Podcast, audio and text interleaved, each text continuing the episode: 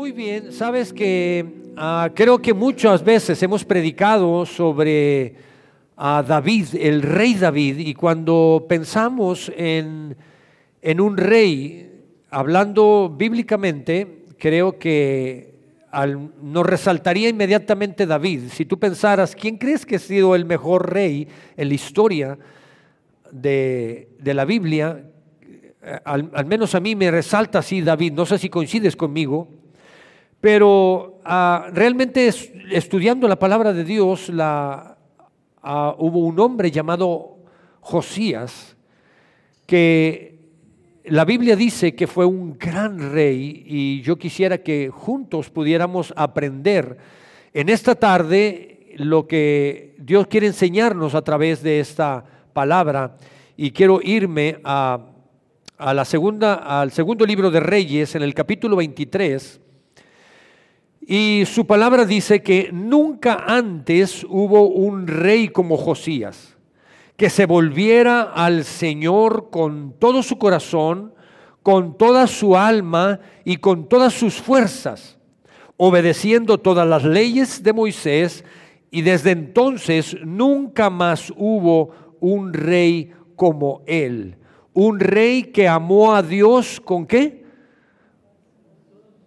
Con todo su corazón, con toda su alma, es decir, le metió pensamiento, le metió sentimiento y su voluntad la estaba vaciando para amar a Dios, le metió alma y le metió todas sus fuerzas. Y Josías fue alguien que gobernó muchos años después de David y marca esta pauta y dice, nunca más hubo un, rey. Antes, ¿te imaginas que tuviéramos un presidente de la República así? Qué bárbaros, qué emocionados están. Significa que están a gustos como estamos entonces. Pues entonces hay que ponerle cariño.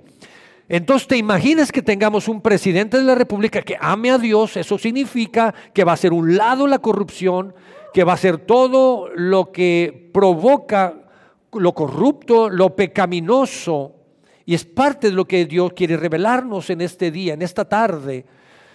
Pero he titulado, mi mensaje a Forjando Carácter, porque pareciera que cuando leemos así a simple impresión y dijéramos, si Josías fue un gran rey, alguien que gobernó una nación, el mejor rey que tuvo esa nación, porque amó a Dios con todas sus fuerzas, con todo su corazón y con toda su alma, la primera pregunta que al menos a mí me vino es, ¿bajo qué condiciones creció Josías?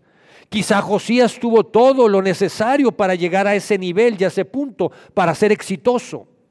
¿Qué hizo Josías para ser exitoso en el nivel que fue exitoso? ¿Cómo tú y yo podemos ser exitosos en esos términos, en el ambiente o a lo que nos dedicamos, independientemente de lo que tú te dediques? ¿Cómo puedes ser una persona el mejor en eso, una persona exitosa en eso? Pero cuando empezamos a leer la vida y la historia de Josías, empezamos a descubrir cosas interesantes. Para empezar, cuando él era pequeño, era un niño pequeño, su abuelo era el rey en ese momento de Israel, su abuelo llamado Manasés. Pero resulta que su abuelo era medio mañoso. Su abuelo era un hombre corrupto, un mal gobernador, un hombre que pecaba y hacía, por ende, si él es pecador, él ministra, él, produce pecado y lleva a la nación a convertirse en una nación pecaminosa. Empezó a meterse en ocultismo, brujería, empezó a adorar dioses ajenos, dioses paganos, dioses que no es el Dios de la Biblia, y prostituyó la nación. Y llevó a la nación a convertirse, a, a pecar a la nación. Pero cuando Manasés muere, él tiene un hijo llamado Amón y su hijo Amón toma su lugar y empieza a gobernar esa nación. Solo que el hijo salió más refinado y dice la palabra de Dios que Amón, que es el papá de Josías, fue más pecaminoso, fue más pecador y más perverso que su padre, es decir, que Manasés. Lo que significa que Josías cuando estaba creciendo, estaba creciendo en un, ambiente, en un ambiente perverso, en un ambiente de maldad, de corrupción. Entonces esto nos lleva a aprender el primer principio en esta tarde, que ningún ambiente, tu ambiente, escucha esto, tu ambiente no puede determinar tu carácter. Tu ambiente no puede determinar tu carácter ni tu futuro. Eso es lo que nos está enseñando Josías. Aún en el ambiente que estaba creciendo, porque era pequeño, él vivía en medio de la mentira, de lo perverso, de lo falso, de lo corrupto. Aún su ambiente, tu ambiente no puede determinar tu carácter ni tu futuro. Algunas personas quizá han crecido en medio de palabras de rechazo, algunos quizá han crecido en medio de palabras de mentira, o en medio de palabras de inmoralidad. Pero aún así, la educación, y me refiero a la educación en casa, por lo que estoy mencionando, la educación en casa no puede ser la voz que esté guiando o formando tu carácter y tu futuro. ¿Qué hizo Josías entonces? Vamos a ver la historia de cómo creció Josías y me voy a ir al segundo libro de Crónicas, capítulo 34. Leo los dos primeros versículos. Sígueme en lo que estoy leyendo. Josías tenía cuántos años? Ocho años cuando subió al trono. Es decir, había tanta maldad en su papá Amón que lo mataron. Sus mismos seguidores lo mataron. Su reinado duró muy poco y Josías tuvo que tomar su lugar a los ocho años de edad y reinó en Jerusalén 31 años, hizo lo que era agradable a los ojos del Señor, a los ojos de Dios, y siguió el ejemplo de su antepasado, ¿quién? David. No se apartó de lo que era correcto. Y no se apartó de lo que era correcto. ¿Qué estaba pasando en ese momento? Cuando llega a los ocho años de edad, matan a su padre y le dicen, tú eres el sucesor, aquí estás. ¿Te imaginas Imagínate tú por un momento que a los ocho años de edad estuvieras poniéndote en un reinado. ¿Qué estabas haciendo tú a los ocho años de edad? Se me hace que yo andaba jugando a las canicas. Y a los ocho años, por supuesto, la cultura, la historia, tenían asesores, tenían quienes personas que les ayudaban a tomar las decisiones, pero dice que Josías hizo lo bueno delante de Dios. Y observa esto, hasta este momento, en, ningún, en ninguna parte de lo que hemos leído, dice que Josías conocía la palabra de Dios, sino que él tuvo que buscar en quién inspirarse. No tengo la palabra de Dios, estoy parado. ¿En quién me inspiro? ¿A quién tomo como ejemplo? ¿A quién volteo a hablar? A ver. Y lo que está diciendo es que tuvo que ir, de acuerdo a lo que escuchaba de las personas, tuvo que decir, hablan ahí de un rey David, de mis antecesores. Y parece que David era un buen rey, aunque parece que David puede escuchar, la gente dice que pecó, que se equivocó, pero también la gente dice que se arrepintió, que fue delante de Dios que se arrodilló y le pidió perdón a Dios. Y fue un rey que Dios honró. Y es un Dios, es un, es un rey que finalmente levantó toda una nación. Y lo que hizo, lo que tuvo que hacer Josías, ¿en quién me inspiro? ¿A quién volteo a ver? La pregunta que te hago en esta tarde es, ¿a quién estás volteando a ver tú? ¿Tú a quién estás volteando a ver? Y espero que si volteas a ver a alguien, sea alguien que esté agarrado y tomado de la palabra de Dios, sea alguien que esté haciendo lo bueno delante de Dios y no lo perverso. Y Josías tuvo que buscar en quién me inspiro, quién veo. Ah, escucho que han dicho que hubo un rey muy bueno, que se equivocó, que falló, que se arrepintió, buscó a Dios. Dios lo restituyó y levantó una nación. Y dice que empezó a hacer lo bueno delante de Dios. Y nos vamos, sigamos leyendo, verso número 3.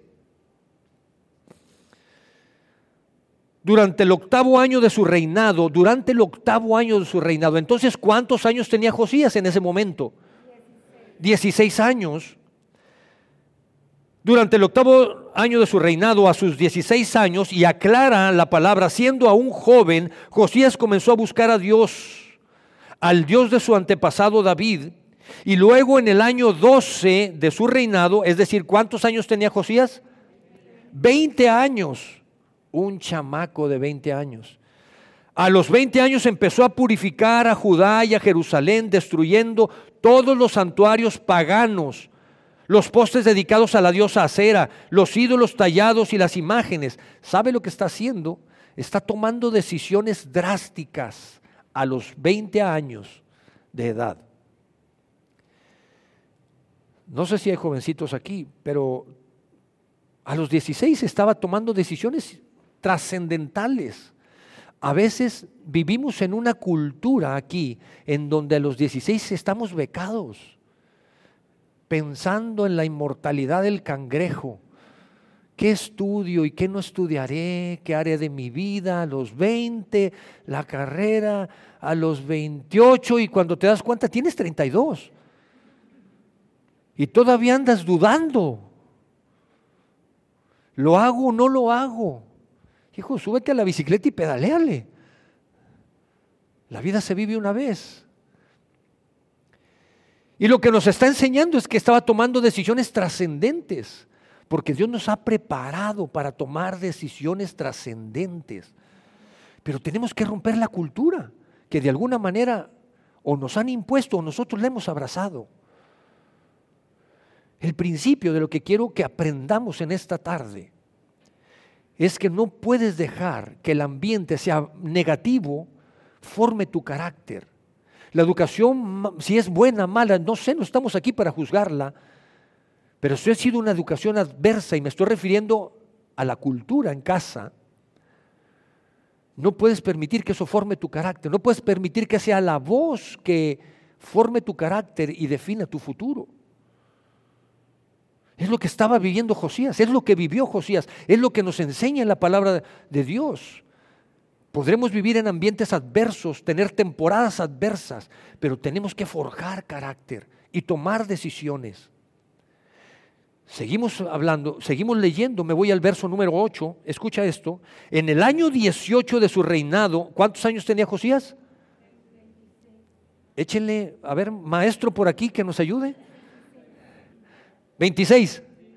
A los 26 años de edad, después de haber purificado el país y el templo, Josías encargó a Safán, hijo de Azalía, a Maselías, a Maseías, el gobernador de Jerusalén, y a Joas, hijo de Joacás, el historiador real, para que repararan el templo del Señor su Dios. Va otra vez. Y nos suelta un principio importante que tenemos que aprender también aquí. Josías lo que hace, entiende y lo que hace es limpiar la ciudad de, todo lo perverso y lo ajeno a Dios. Lo que Él está haciendo es recibir una luz de verdad y Él camina en esa luz de verdad. Escucha esto. Al caminar en esa luz de verdad, Él recibe más verdad de parte de Dios. Él abraza esa verdad, camina en esa verdad y le viene más luz de verdad y más revelación. ¿Me está siguiendo?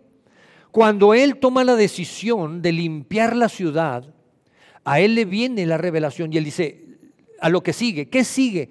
Limpiar la iglesia, limpié la ciudad, soy el gobernador, soy quien reina, quien gobierna en esta nación. Pero esto es un tema espiritual, porque Él, Él había crecido eh, ah, económicamente y socialmente estaba muy bien. Pues él venía de un linaje de reyes, pero moralmente y espiritualmente estaba en la condición más adversa. Y entonces él agarra la onda y dice, ya limpié la ciudad, pero ahora vámonos sobre la fuente, sobre lo importante que es la iglesia y manda limpiar y reparar la iglesia. Es decir, él camina, le viene luz de verdad, revelación, la abraza, la toma, camina en ella y Dios le da más. La abraza, camina en esa luz de verdad y Dios le revela más. ¿Me estoy explicando? Me voy a ir al Nuevo Testamento, hablemos de Jesús un poco, para que esto quede mucho más claro. Marcos capítulo 4, Jesús está con la multitud y está con los discípulos y Jesús está hablando por parábolas y habla una parábola, la parábola del sembrador. Y cuando termina Jesús de explicar la palabra del sembrador, con la multitud se aparta con los discípulos y los discípulos le preguntan, Jesús, ¿por qué les hablas con parábolas? Y Jesús les explica, les dice, miren, a ustedes que son los que me siguen, les he revelado y les he revelado los misterios de Dios, de mi Padre. Pero a ellos les he hablado en parábolas y se les seguirá hablando en parábolas. Ustedes que me siguen, yo doy palabra de verdad, ustedes me creen, les doy una luz de verdad, toman esa luz de verdad, la creen, caminan en esa luz de verdad y yo les doy más.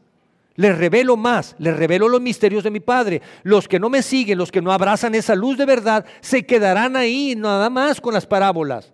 Eso es lo que estaba pasando con Josías.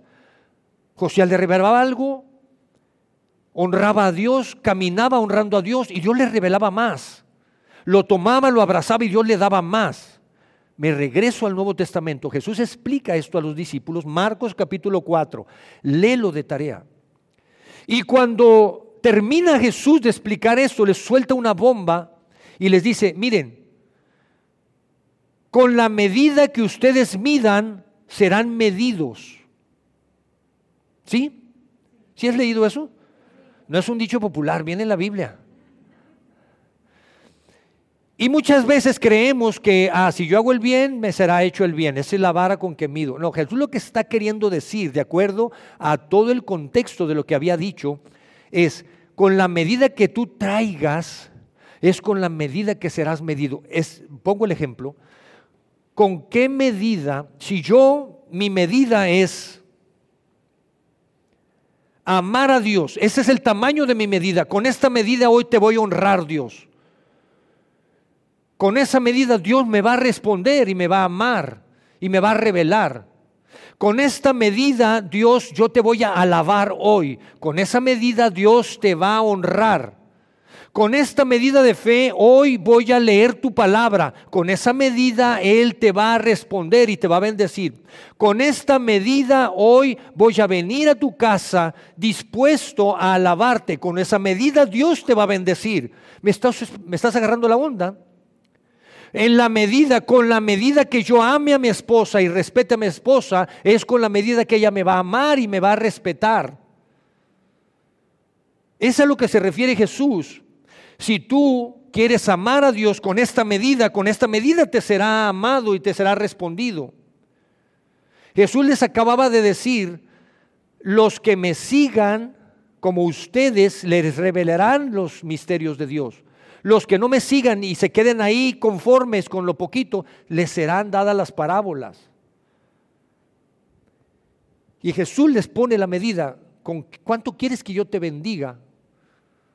¿Cuánto quieres que yo te bendiga? Lo que Jesús les está diciendo, con cuánto fe me buscas, con cuánto amor me amas. Y esa es la medida, tu medida será mi medida. ¿Qué serios están?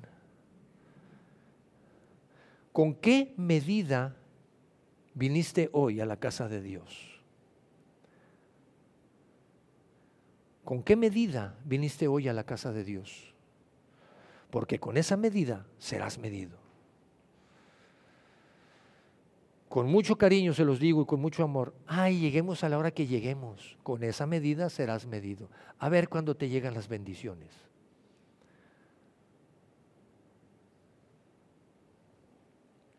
Y no es regaño, lo puse como ejemplo nomás, para que quedara claro. ¿Con qué medida, con qué medida me expreso de mi esposa, de mis hijos? ¿Con qué medida honro a Dios fuera de la iglesia? Creo en Él. Y entonces lo que estamos leyendo aquí es que Josías mandó limpiar el templo y cuando manda limpiar el templo, mira lo que sucede aquí. Y voy al verso número 15. Hilcías le dijo a Safán, secretario de la corte, he encontrado el libro de la ley en el templo del Señor. Entonces Hilcías le dio el rollo a Safán. Safán llevó el rollo al rey y le informó. Le entregó el informe al rey, es decir, a Josías. Y el informe decía esto, sus funcionarios están haciendo todo lo que se les asignó. Los funcionarios están haciendo el trabajo bien. ¿Qué estaba pasando en ese momento? Llegan a la iglesia, tumban todos los ídolos que había de los dioses paganos, que no, no, es el Dios de la Biblia, limpian y dentro de todas las cosas que encuentran ahí, el sacerdote encuentra un libro, que es el rollo, un pergamino, que es la palabra de Dios. Y el sacerdote le dice a Zafán, que era el escriba, le dice, ten, encontramos este libro, este rollo realmente, y se lo entrega a Zafán. Zafán era el escriba. Zafán agarra el libro y dice que fue con Josías y le dice, Josías, encontramos este libro, pero te voy a dar el informe de lo que está sucediendo. La cuadrilla que mandaste, toda la remodelación de la iglesia va muy bien, las lámparas, la pantalla, todo está quedando súper bien, Josías. No te preocupes. ¿Y el libro? Nunca habló del libro. Nunca mencionó el libro. ¿Sabes por qué? porque no lo conocía. Ni el sacerdote lo conocía. Qué triste. No lo conocían. ¿Y sabes cuál es la función del sacerdote? Ministrar la palabra de Dios. ¿Y sabes cuál era la función del escriba? escribir la palabra de Dios, copiar la palabra de Dios, tomarla, hacer una copia para que estuviera disponible, otra copia, las copias que fueran necesarias para que la gente pudiera leer la palabra de Dios. Y lo más triste es que cuando llegan y le entregan a Josías, ni siquiera le pusieron atención al libro, al rollo. Ahí está la historia, ahí está la creación de Dios. Aquí está la voluntad de Dios, los principios y las verdades de Dios. Aquí estaban los diez mandamientos que Dios entregó a Moisés. No le hicieron caso. ¿Qué pasó con el diluvio? La oportunidad que Dios dio. Pero ¿sabes cuál era el problema? Que no lo conocían. Nunca lo habían leído. No sabían. Y eso confirma lo que estoy hablando con respecto a Josías. Josías al no tenía la palabra de Dios. ¿Cómo voy a gobernar? Quería hacer, quería romper toda la historia que venía de su padre, su abuelo, haciendo lo corrupto y lo malo. Por eso tuvo que buscar en quién me inspiro. ¿No he escuchado que dicen que ahí hubo un rey David que fue un buen rey? De ahí se tomó. Y cuando David se pone, y cuando Josías se pone a ver la palabra de Dios y se pone a descubrir, y descubre que son los principios de Dios, que es la voluntad de Dios, que están las promesas de Dios, se pone a leerlo y se da cuenta que estaban mal, que, que como nación estaban apartados de la voluntad de Dios. Y entonces Josías hace una promesa a Dios, hace un pacto con Dios y le dice Dios, mientras yo sea el rey de esta nación, tu nombre será levantado. Y nuestra constitución estará basada en tu palabra. Y aquí la gente conocerá tu palabra. ¿Sabes una cosa? Cuando lees la historia, cuando te pones a leer la palabra de Dios, 50 años estuvo perdida la palabra de Dios. 50 años escaseó la palabra de Dios. ¿Sabes? Por eso vamos a leer, por eso tenemos el propósito como iglesia, el próximo año, leer su palabra. Un devocional diario. Cronológicamente, cada día va a salir una porción de la Biblia para que tú la tomes, la agarres y si la lees, esa porción de la Biblia cada día, cronológicamente lo está preparando Ceci. A la vuelta de 365 días, si eres disciplinado, vas a haber leído toda la escritura y toda la palabra de Dios. No puede escasear la palabra de Dios en mi vida, en tu vida. No puede escasear la palabra de Dios en tu casa, en tu familia. No puede escasear la palabra de Dios en la iglesia.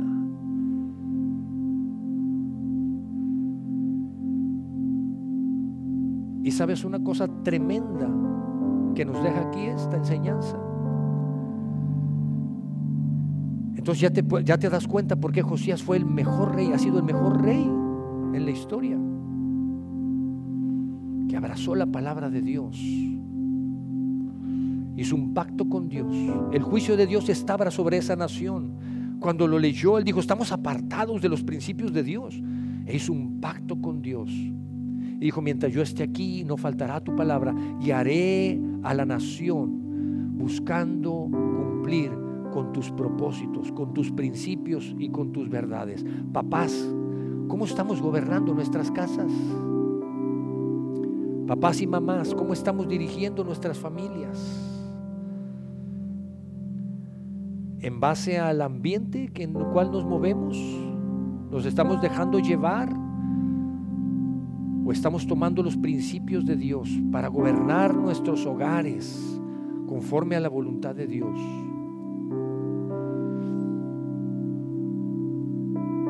Y voy terminando con esto. Cuando Josías va y supervisa, cuando va a ver la iglesia, el templo, y sacan escombros y sacan una bola de cosas. Descubren que allí hay, un, allí hay una, una tumba y están los huesos, los restos de una persona. Y él pregunta, ¿quién es esa persona que está ahí sepultada? Y le dicen, Josías, ah, ahí está sepultado un hombre que hace muchos años atrás Hace muchos años dijo este hombre, un hombre de Dios, que este hombre dijo que iba a pasar lo que hoy está pasando. ¿Cómo está eso? Dice Josías. Sí, sí, este hombre, lo que hoy estás viviendo, este hombre hace más de 300 años dijo que esto iba a suceder. Me imagino a Josías yendo a, a agarrar el libro y empieza a buscar y nos regresamos a Reyes, primer libro de Reyes, capítulo 13. Luego por mandato del Señor el hombre de Dios gritó, oh altar, altar. Esto dice el Señor, en la dinastía de David nacerá un niño llamado Josías, quien sacrificará sobre ti a los sacerdotes de los santuarios paganos que vienen aquí a quemar incienso, es decir, la gente que había prostituido la iglesia, el templo y sobre ti se quemarán huesos humanos.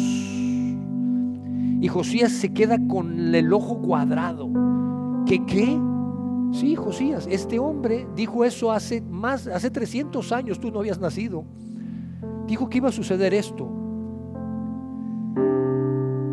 Hubiera brincado de felicidad. ¿Sabes por qué? Porque Josías estaba viendo el concretarse, estaba viendo cómo su propósito de vida se estaba cumpliendo. ¿Sí me está siguiendo? Era la comprobación de que Josías agarró una luz de verdad, la abrazó, caminó con ella, Dios lo honró, le dio más verdad, más revelación. Él la abrazó, caminó y vino más de Dios y más y más y más y caminó. Y cuando llegó al final, él estaba cumpliendo el propósito de su vida. Y cuando Dios te da algo, ¿qué estás haciendo con ello? ¿Te quieres quedar con las parábolas? Quieres abrazar los misterios que Dios tiene para ti, tu propósito de vida? Pero tienes que abrazar. No puedes dejar ah, el ambiente como está, es lo, es, es lo cool de hoy en día, no pasa nada, el pecado ya no se llama pecado. No puedes predicar que es pecado porque se te ofenden pues discúlpeme, pero tengo que predicar la verdad. Y a lo que es pecado se le tiene que seguir llamando pecado. Porque si abrazamos esa luz de verdad y caminamos con ella, vendrá más para ti, para tu vida. Y un día vas a estar parado y vas a decir, se está cumpliendo el propósito de mi vida. A lo que te hagas, no tienes que ser Josías, no tienes que estar en el templo predicando todos aquí arriba, en donde Dios te puso en los dones y talentos, en las habilidades que Dios te dio para hacer lo que haces. Pero jóvenes no pueden estar pensando en la inmortalidad del congrejo a estas alturas. Tienen que tomar decisiones. Papás, abuelos, abuelitos. No hay edad para que podamos tomar los valores de Dios, los principios de Dios y abrazarlos. Y aún en nuestros últimos años poder decir, Dios, puedo cambiar el rumbo, puedo hacer esto, lo otro. Quiero terminar mis años haciendo tu voluntad. Quiero terminar mis años pudiendo decir, qué satisfacción Dios. Gracias, porque a lo mejor acabo de descubrir el propósito, aunque fui tan trabajador, tan esto, tan lo otro. Gracias por el placer que me estás dando de estos años que tengo últimos de mi vida. Qué rico los estoy viviendo. Y poder terminar nuestros años, vivir nuestros años, me estoy refiriendo a los que somos mayores. Y poder decir, wow, como Josías, estoy en los caminos, estoy en el propósito de Dios. Dios nos ha dado propósito a todos. Vámonos al Nuevo Testamento y vámonos a Efesios capítulo 2.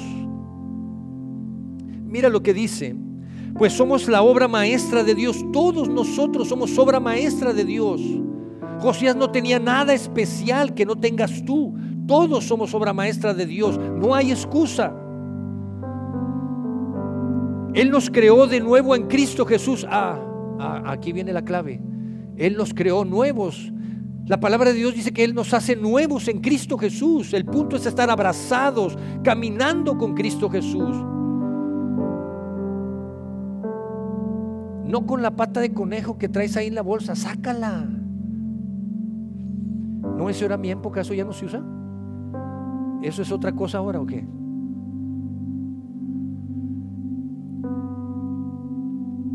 Abrazado de Cristo Jesús, abrazando los principios que Jesús establece, a fin de que hagamos las cosas buenas que preparó para nosotros tiempo atrás. O sea que el que ya lo preparó, él ya tiene preparado el propósito. Ahí está tu propósito. Hay que trabajar con él, hay que trabajar por él. Abraza la luz de verdad. No dejes que el ambiente que sea, no pueden ser esas voces las que formen, forjen tu carácter. Abraza esa luz de verdad. Va a haber adversidad, sí, abrázala, vívela, implementala, trabájala entre semana, cada día, un día a la vez, te será más revelado. Va a haber adversidad, claro. ¿Cuántas cosas crees que se enfrentó Josías? No te puedo llegar aquí y decir esta tarde, no te preocupes, todo va a estar bien. No, lo mejor está por venir. Tenemos que abrazar la luz de verdad y eso nos va a costar. Hay que trabajar, hay que vivirlo. Se presentará adversidad, se enfrentarán pruebas, se enfrentarán tentaciones. Hay que abrazar esa luz de verdad, te revelará más todavía.